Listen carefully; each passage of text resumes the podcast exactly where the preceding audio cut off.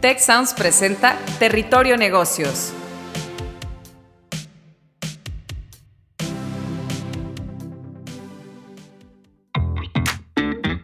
Ahora entramos a Territorio Negocios. Un espacio de diálogo y reflexión sobre las nuevas tendencias y transformaciones de los negocios en México, América Latina y el mundo. Yo soy Alicia Galindo. Yo soy Jaime Martínez y te damos la bienvenida al podcast de EGADE Business School y la Escuela de Negocios del Tecnológico de Monterrey.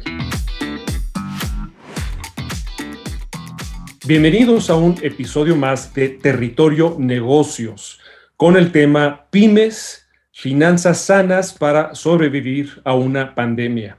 Muchas familias en México y en el mundo ponen un negocio para alcanzar un determinado nivel de vida esperando que la empresa pueda proporcionar ingresos suficientes de manera sostenida y distribuirlos a los miembros de la familia.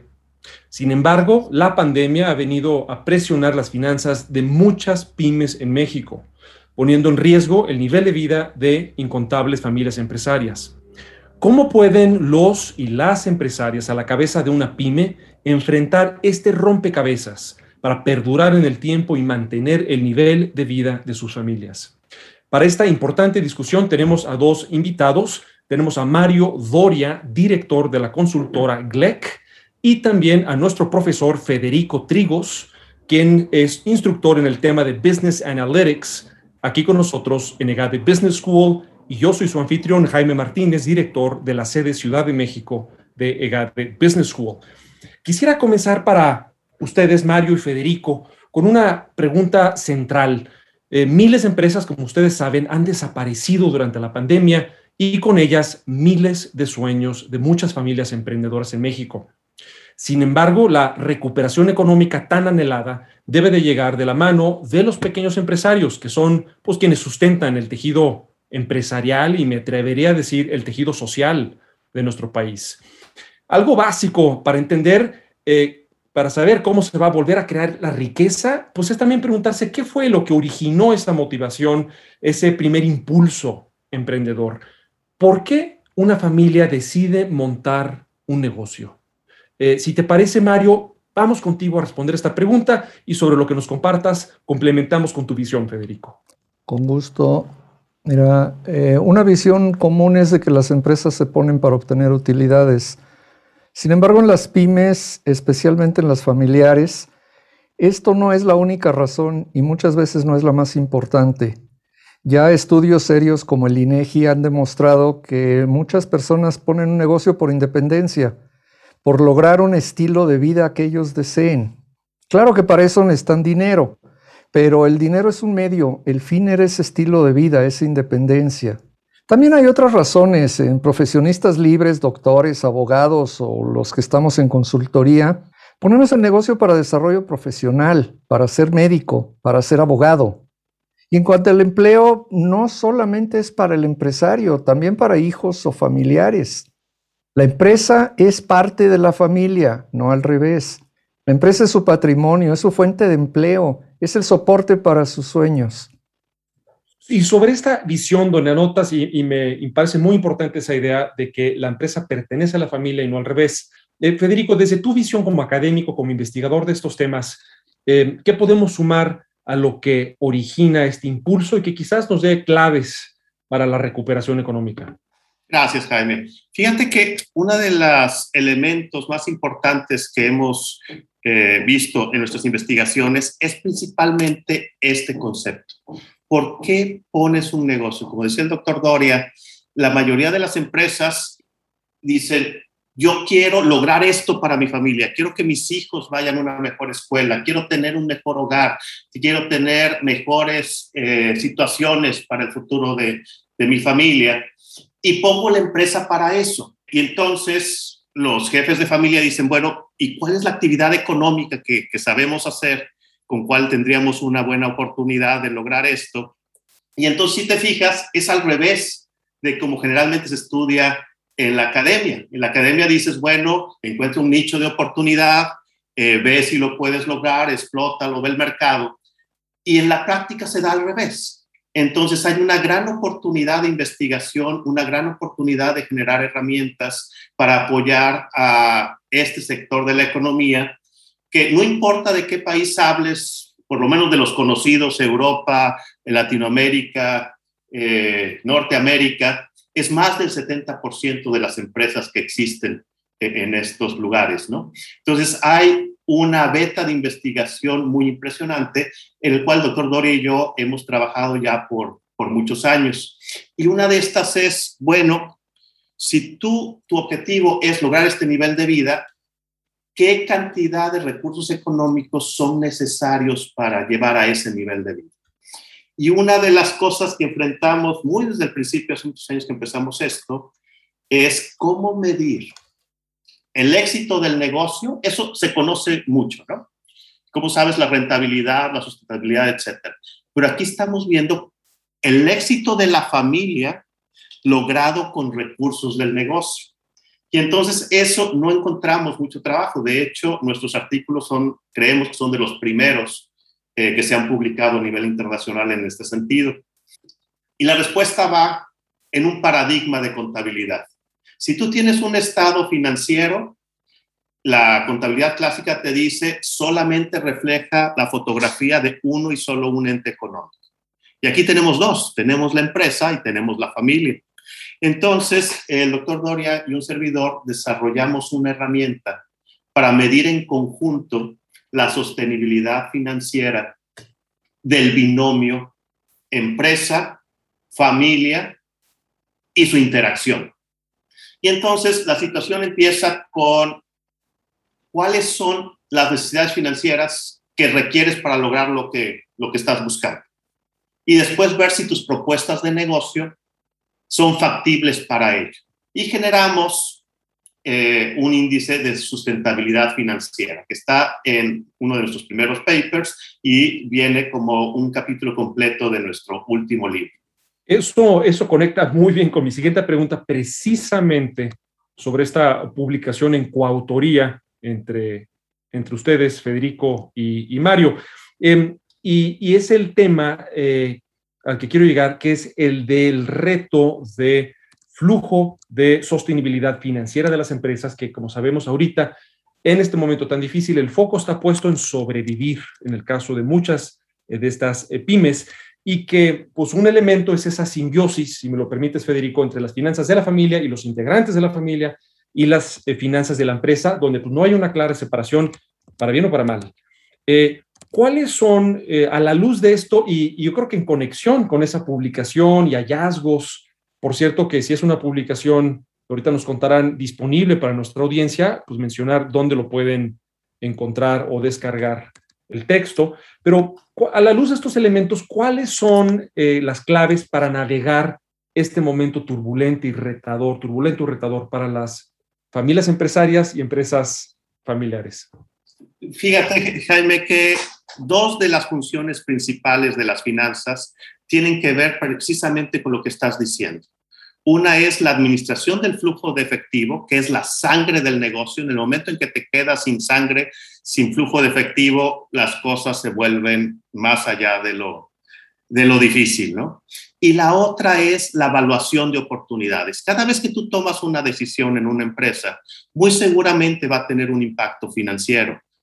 Y entonces ahí hay mucha oportunidad sobre las herramientas de evaluación.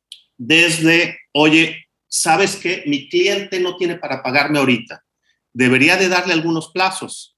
Bueno, ¿cómo debería de ser esos plazos? ¿Cómo tengo que cambiar el, el precio? Oye, ¿sabes qué? Tengo facturas que yo me puse de acuerdo a que me pagaran en ciertos plazos, pero ya no puedo esperar. ¿Cómo está el asunto del factoraje? Oye, tengo proveedores que me dan dos productos que tienen la misma función, nada más que uno dura más tiempo, pero cuesta un poco más caro, y uno dura menos tiempo o, menos funciones, eh, menos vueltas o lo que, quiera, lo que sea que esté haciendo ese producto, pero cuesta más barato. Y entonces ahí eh, la evaluación de oportunidades tiene la diferencia. Y todo inicia con cuál es el costo de tu capital en tu empresa. Resulta que el costo de capital es si yo invierto un peso en mi empresa, ¿cuánto espero que genere ya de utilidades después de impuestos, no? Y, la, la comparación es muy sencilla. ¿Por qué debo de poner una empresa y no invertir en empresas ya hechas, digamos, empresas en la bolsa? Porque si mi empresa familiar va a dar menos que las empresas que son públicas, pues no tendría mucho sentido, ¿no? Entonces, ahí empieza la situación. ¿Cómo calcular mi costo de capital y cómo aprender esas herramientas que me van a poder ayudar, inclusive a, yo quiero que mis hijos vayan a la universidad y quiero saber cuánto debo de ahorrar cada quincena para que en los tantos años cuando mi bebé ahorita o mi hijo que va a la primaria le toque ir a la universidad, eh, le alcance, ¿no? Con todas las características que esto tenga. Y ahí tenemos mucho de qué hablar las universidades, los institutos de educación, y, etc. Y ahí nuevamente tenemos desafíos. Cuando hablas de la empresa, hay mucho de qué hablar del costo de capital, pero cuando hablas de la familia, ¿cuál es el costo de capital de la familia? Y eh, ahí tenemos mucho, mucho verde los investigadores de qué hablar, ¿no? Federico, estoy seguro que en esa, en esa publicación que tienen hay eh, ideas precisamente que conectan con esta cuestión del costo de capital y de esta pues, asociación entre finanzas personales y familiares y finanzas empresariales, ¿no? que es lo que nos vienes describiendo. Este, Mario, ¿pudieras elaborar sobre esta cuestión de las finanzas en la familia y si nos puedes dar también más información, porque Federico nos la está haciendo de suspenso un poco, sobre esa, ese texto que tienen en, en, en conjunto y si es algo que está a disposición de la audiencia. Sí, bueno, primero la pregunta repetida. El libro está en el proceso de edición final para salir al público. Eh, estamos con la editorial del IMEF y está programado que salga a la venta en agosto-septiembre y lo van a encontrar en la página de la Fundación del Instituto Mexicano de Ejecutivos de Finanzas. No les puedo decir que hoy, pero ya está aprobado el libro, ya está aprobada la conversión, va a ser un libro electrónico y estamos ya en el proceso de registrarlo y ponerlo a disposición. Va a estar en las plataformas electrónicas. En cuanto a las finanzas, yo creo que la clave para navegar el entorno turbulento, este es de los peores, pero no es el primero ni el único entorno turbulento. A mí me ha tocado vivir desde la inflación del 82 y todas las que han seguido este está peor, nunca habíamos cerrado un año y medio el negocio. Es cuidar el flujo de efectivo antes que nada. Lo más importante es que exista efectivo para pagar los gastos. Y claro que esto tiene distorsiones, sobre todo en empresarios que no tienen una especialidad en finanzas. Es fácil caer en la tentación, y no por gusto, para usar el dinero que está en el banco para gastos de la familia. Después de todo, la familia es primero no el negocio. Si para comer hay que dejar de, pagarle a un proveedor, pues le voy a dejar de pagar al proveedor. Esto es tan común que en la literatura se le conoce como financiamiento de proveedores y la Mexcap ha escrito que es el, el financiamiento número uno de las pymes en México. Entonces hay que tener cuidado con, las, con el efectivo y esto me lleva a un concepto muy usado en las pymes. Se manejan por saldo de dinero, no por utilidades. El empresario sabe perfectamente cuánto tiene en el banco y cuánto tiene en cada bolsa. Si le preguntas por utilidades, muchas veces no le entiende porque ese concepto es raro como la depreciación, no es intuitivo. En cambio, el saldo en el banco sí. Entonces, la utilidad no es algo que les preocupe, el efectivo sí. Entonces hay que ponerle mucho énfasis en cómo usen ese efectivo para que cubran sus pagos, para que mantengan salud financiera y cuando no lo hacen, que por favor no se financien de la tarjeta de crédito, que tomen los consejos que nos hace Federico y calculen un buen financiamiento apropiado de un costo razonable. El peor es la tarjeta de crédito. También nos dice Banco de México que es el más usado. necesitamos mucha educación financiera para ayudar a los empresarios pyme. No es especialidad, su especialidad es su negocio, el cliente producir y entregar. Bueno, hay que ayudarlos. Mario, sin duda es un tema pues con, muchas aplicaciones en la vida de una familia empresaria y empresa familiar. Y lo sé bien como directivo de EGADE, porque a nosotros acuden también muchos hijos e hijas de familias empresarias que vienen a prepararse para llevar ese conocimiento que les damos en la escuela para potenciar, eh, estabilizar, potenciar, crecer institucionalizar en todos los sentidos pues ese proyecto familiar y ese legado familiar. Tan es así que incluso tenemos aquí en el TEC, como ustedes saben bien, el Instituto para las Familias Empresarias de, México, ¿no? Donde se estudian también estos, estos temas, así como también ustedes realizan esta importante investigación. Nos dabas algunos consejos muy concretos que estoy seguro que están llamando la atención de nuestra audiencia en este momento, como por ejemplo no recaer en el uso o el abuso de la tarjeta de crédito para financiar aspectos eh, de la empresa. Está pues estos dos eh, eh, viejos exhortaciones o refranes, que es no utilizar la empresa como caja chica, aunque sabemos que eso pasa, eso es parte de lo que estamos describiendo aquí, que hay una simbiosis entre lo personal y lo y familiar y lo empresarial, pero también el otro refrán es el de empresario rico, empresa pobre, que sabemos que es un fenómeno este, no deseable y que sucede en las pymes, pero también sucede en empresas de, mucho mayor tamaño. ¿Qué otros consejos, y, con eso si les parece paso el balón a la cancha de Federico, eh, qué otros consejos podemos compartir con nuestra audiencia empresaria eh, para mantener un manejo más sano de las finanzas en todo momento, pero particularmente en esta coyuntura? Ok, fíjate que aquí una de las cosas muy, muy importantes es poder dividir qué cuentas son de la familia y qué cuentas son de la empresa. Porque si empiezas a revolver, entonces la información financiera no te va a servir para tomar decisiones. Y nosotros encontramos que en el mundo, o por lo menos en los, países en los que investigamos, es muy común lo que comentaba Mario el, doctor Doria, en el cual hay un solo eh, cuenta de cheques que se usa tanto para pagar el súper como para pagar la nómina y empiezas a revolver, ¿verdad? Entonces, primero identificamos este, este tipo de binomio familia-empresa y le llamamos en inglés Resource Sharing Family Business. Y entonces, uno de los principales consejos es, vamos a tener la contabilidad como un elemento para la toma de decisiones o como una herramienta. Y para lograr eso, vamos a tener que cuantitativamente separar. Ejemplo, tú puedes ser el, único dueño de la empresa, digamos el padre de familia o, o los jefes de familia, y dices, bueno, pues como yo soy el único dueño, no tengo accionistas, me voy a poner un sueldo de tanto.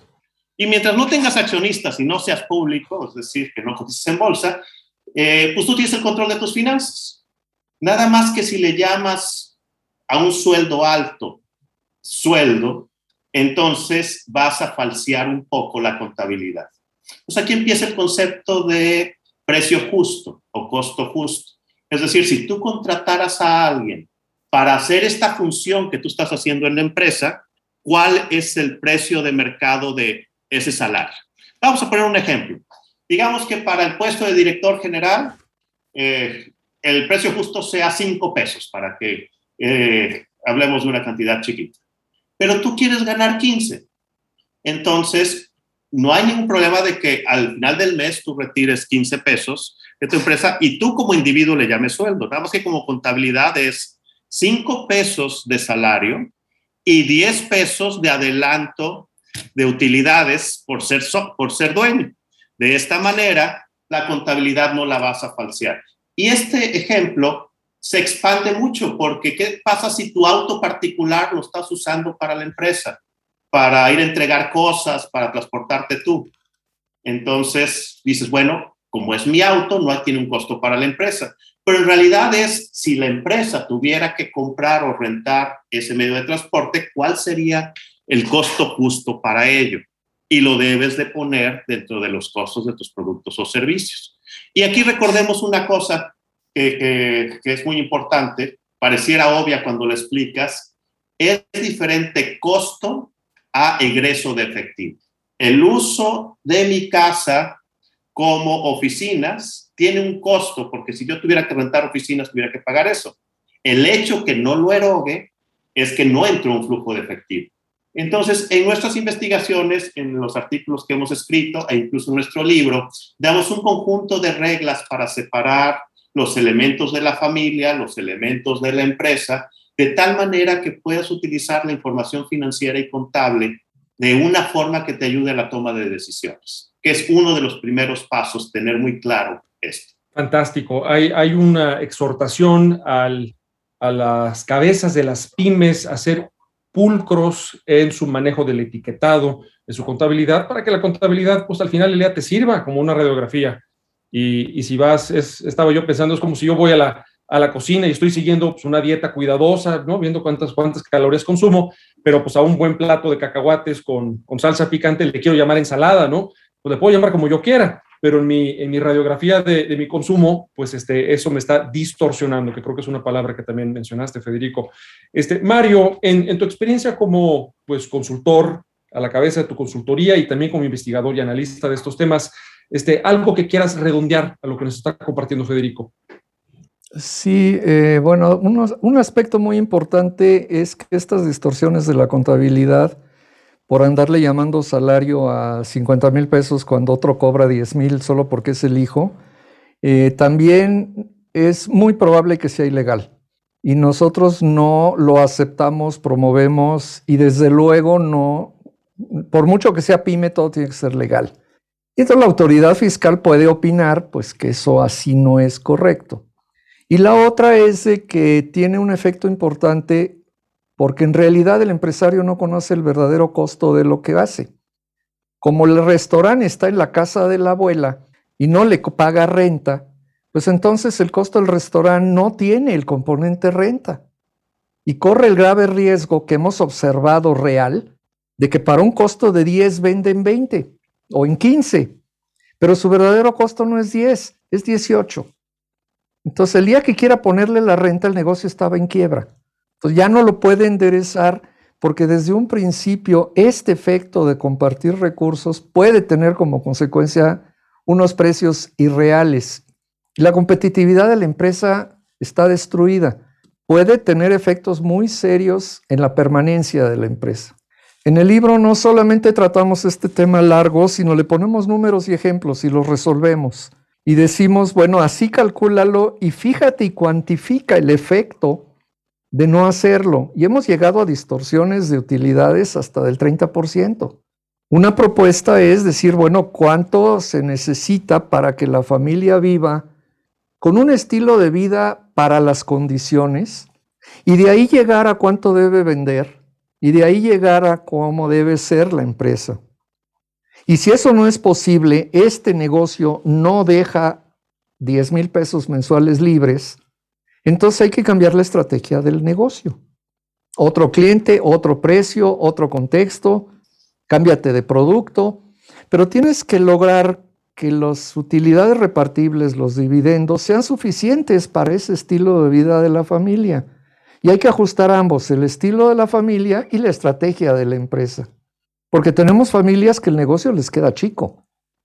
Y como los hijos están en el TEC, los proveedores sufren o los insumos y los ingredientes sufren porque llegó la hora de la colegiatura, porque mis hijos van a ir al TEC. Sí, nada más que eso te está costando que te comas el negocio. Ojalá dure hasta que se gradúen. Tuve una consultoría donde no llegó el negocio.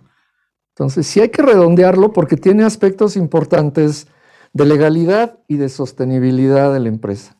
Pues estamos, estamos entrando a, temas que estoy seguro que conectan con, situaciones muy reales y familiares eh, que involucran a los hijos. Ahorita mencionabas, este Mario, pues las colegiaturas, mencionabas como ejemplo, pues estar operando en, en la, la casa de la abuela, ¿no? Y no reflejar eso apropiadamente en la contabilidad, de manera que la contabilidad sea, como ya lo dijo Federico, un verdadero instrumento útil para la toma de decisiones. Y en ese tenor de lo, de lo controversial, pues quisiera llegar al tema de los hijos. ¿Qué pasa cuando los hijos ya también quieren emprender? Tal vez no quieren seguir con el negocio central, quieren, y, por supuesto que lo aplaudimos, ser emprendedores, diversificar, ¿no? arrancar proyectos nuevos, pero también echan mano y se fondean y obtienen ese primer capital semilla, por así decirle, del patrimonio eh, familiar. Entonces, ¿qué consejos podemos compartir con la audiencia sobre cómo financiar esos nuevos emprendimientos o esa diversificación del, del portafolio empresarial familiar sin lastimar esa eh, principal fuente de, ingresos? Eh, por alternar el orden, vamos si quieres ahora contigo, Mario, y cerramos contigo, Federico. Este Mario, adelante, por favor. Muy bien, nosotros proponemos que la familia proponga, promueva y financie los emprendimientos de los hijos. Tenemos un asunto muy común en el Instituto de Empresas Familiares y en la consultoría de hijos que dicen yo no quiero. Me ha tocado trabajar con empresas que se venden porque ningún hijo quiere seguirle, lo cual trae unos problemas emocionales monumentales para el papá que dice todo mi trabajo de 40 años en la basura porque el maldito de mi hijo no quiso. No dice el maldito en público, pero lo dice en privado y siente que se perdió el negocio. Nosotros decimos, mejor que cada hijo proponga, promueva, luche, porque los papás sean financieros, consultores, y entonces ponga su propia empresa con financiamiento de la empresa de los papás. A eso se le llama una corporación. Entonces proponemos la corporación familiar. Y en el libro lo ilustramos y lo cuantificamos y le ponemos números. Y entonces hablamos de la consolidación de los estados financieros de la empresa del papá y la de los hijos, para decir, la familia tiene un patrimonio de, y como familia ahora tiene otra capacidad de endeudamiento y otros recursos, y entonces resulta que la empresa del papá puede, tiene una capacidad de pedir un crédito de 100 pesos, pero cuando le sumo la de los dos hijos ya tiene la capacidad de un crédito de 150. Eso hacen los corporativos grandes y lo han hecho toda la vida. Nosotros proponemos e ilustramos cómo hacerlo como familia empresaria. Y llegamos a la corporación virtual. Es un concepto que nosotros proponemos donde la empresa de los papás no es accionista de las empresas de los hijos. Sin embargo, la manejan como si lo fuera participan en el consejo de administración del corporativo. Hay un consejo de administración corporativo, aunque no haya participaciones accionarias cruzadas. Esto permite que una hermana sea socia minoritaria de un hermano y con otra proporción en otra hermana, y el papá sea mayoritario en uno y minoritario en otro, para que cada quien, cada hijo sea responsable de su empresa, sea el mayor beneficiario y el negocio sea de él y de la familia, no al revés. Queremos el compromiso del hijo. Si tiene éxito, el mayor beneficiario vas a ser tú. Y esto tiene un valor emocional para los papás enorme, porque una cosa es darle dinero a mi hijo para que ponga un negocio y luego acabe siendo capital conocido por amigos, familiares y tontos, y la otra es de que si el hijo tiene éxito, el mérito es del hijo y yo como papá estoy en las nubes porque hay un componente de educación ahí muy importante. El orgullo de un hijo que tenga éxito no se compara con nada. Y yo contribuí. Pero el mérito es del hijo, no mío. Yo no fui el visionario, fue él. Entonces, este concepto de corporación tiene un componente emocional y un financiero que consideramos muy importante. Y en el libro lo desarrollamos con números y ejercicios. Y demostramos que sí es viable y, se puede. Sensacional. Pues estamos ya en la recta final de esta interesante conversación que estoy seguro que tiene pues ávida de más información a nuestra audiencia. Este, Federico, una, una reflexión para complementar lo que nos está aportando Mario, quizás para redondear pues, la conversación general. Adelante. Fíjate, Jaime, que uno de los puntos angulares eh, de los puntos de quiebre de este proceso que acaba de describir el doctor Doria es cómo hago la evaluación financiera de los, de los emprendimientos de los hijos. Y ahí tenemos que hablar que la mayoría de las universidades somos muy diestras en transmitir y enseñar el concepto de finanzas corporativas. ¿Cómo le haces si una de las razones principales de las finanzas corporativas es maximizar la rentabilidad. Entonces, bueno, hay un conjunto de herramientas que te dicen, si tú tienes un, un proyecto, una propuesta de inversión, esta es la forma de hacerlo. Si a ti te presentan dos, tres proyectos, bueno, pues esta es la combinación de inversiones que debes hacer para maximizar la rentabilidad. Pero eso es sumamente incompleto cuando hablas de emprendimientos familiares, en el cual es, usted llegan dos hijos, dos hijos emprendedores que han seguido los pasos de su destino, de su corazón, y están proponiendo sus negocios ante el consejo de la, de la familia. Entonces, muy seguramente cada empresa está en una industria diferente, va a hacer cosas diferentes, tienen un riesgo financiero diferente y por lo tanto eh, van a tener una rentabilidad diferente. Si usáramos los conceptos clásicos de finanzas corporativas, te dice, bueno, pues calcula cuál es la empresa que bajo todas estas condiciones tiene la máxima rentabilidad y apóyala lo más que puedas. Y si te queda algo de presupuesto de inversión, entonces continúa con el siguiente proyecto, ¿no? Eso te podría llevar a que pudieras financiar el 100% del financiamiento de un hijo y una pequeña proporción del otro. Y si bien esa decisión te maximizaría la rentabilidad de la inversión de la empresa padre, de la empresa matriz, muy seguramente el hijo que le financies muy poquito se compare con el que le fue financiado completamente y se cree un resentimiento que podría incluso llevar al cisma de la familia. Entonces, reconociendo que las herramientas de finanzas corporativas eh, no son por lo menos las herramientas clásicas, no son suficientes para esto, nos dimos a la tarea de investigar opciones, no encontramos mucho en la literatura, y desarrollamos algunos elementos de evaluación para estos casos, en el cual, si bien no se pierde el concepto de rentabilidad, se maneja al mismo tiempo y balanceadamente el concepto de la familia. Entonces desarrollamos algunos elementos de evaluación de proyectos de inversión familiares que promueven ambos lados. Y esa es una de las cosas que estamos bien contentos. Entonces, si tú sabes evaluar equitativamente y tomando todos esos conceptos, esta parte de la corporación virtual pues va a ser más armoniosa.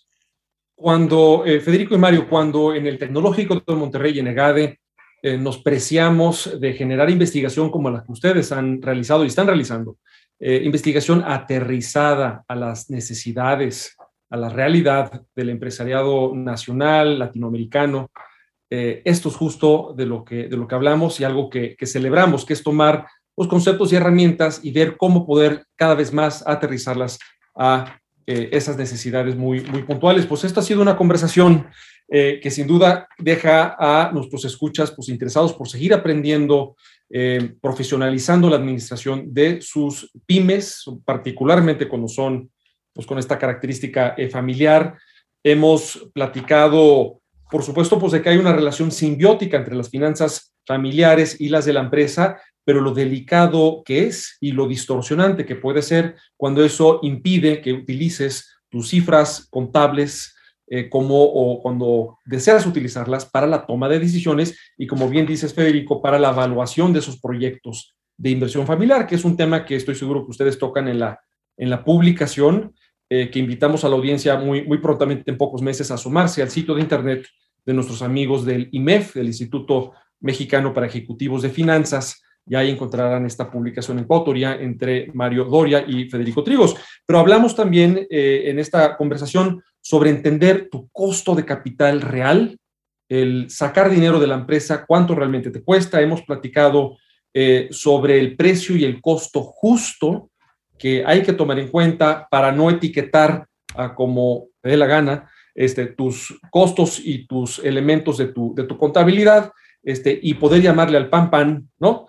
Eh, y a los elementos, pues como realmente son, y en ese tenor también distinguir entre pues lo que es realmente un costo y lo que es un egreso de efectivo o un adelanto de utilidad, por ejemplo, que es una situación, por supuesto, muy, muy común donde yo me pago este, a mi criterio, ¿no? Y eso puede ser distorsionante.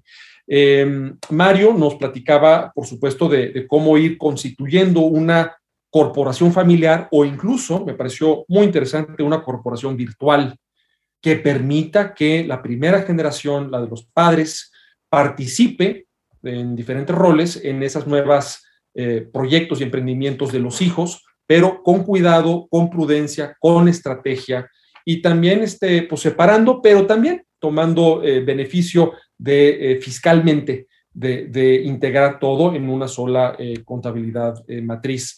Pues esta ha sido una conversación de nuevo llena de luces para nuestra audiencia. Yo quiero agradecer nuevamente el tiempo, el expertise de nuestros invitados, Mario Doria, director de la consultora GLEC, y Federico Trigos, profesor de Business Analytics nuestro en EGADE Business School del Tecnológico de Monterrey. Yo fui su anfitrión Jaime Martínez, director de la sede Ciudad de México de EGADE. Esto fue Territorio Negocios con el tema Pymes, Finanzas Sanas para sobrevivir una pandemia. Muchas gracias y nos escuchamos muy pronto. Si quieres conocer más sobre cómo cuidar tu salud, te invitamos a escuchar Hola de Salud. La prevención hoy es parte del tratamiento. El podcast en el que nuestros expertos te darán consejos para vivir de manera sana, equilibrada y feliz. Felicidad, ese sería un objetivo último. Escúchalo en Spotify, Apple Podcast y Google Podcast. Gracias por escuchar un episodio más de Territorio Negocios el podcast de GADE Business School y la Escuela de Negocios del Tecnológico de Monterrey. Productor ejecutivo de Tech Sounds, Miguel Mejía. Asistente de producción, María Monroy. Productores de Territorio Negocios, Carla Díaz, Astraya Rodríguez, José Ángel de la Paz y Santiago Velázquez. Diseño, Daniela Solís, Lisette Rodarte y Regina González. Postproducción, Max Pérez, Marcelo Segura y Sergio Chávez. Los invitamos a escuchar el siguiente episodio de Territorio Negocios y el resto de los programas de Tech Sounds en Spotify, Apple Podcast, Google Podcast y en tech.mx diagonal tech-medio sounds.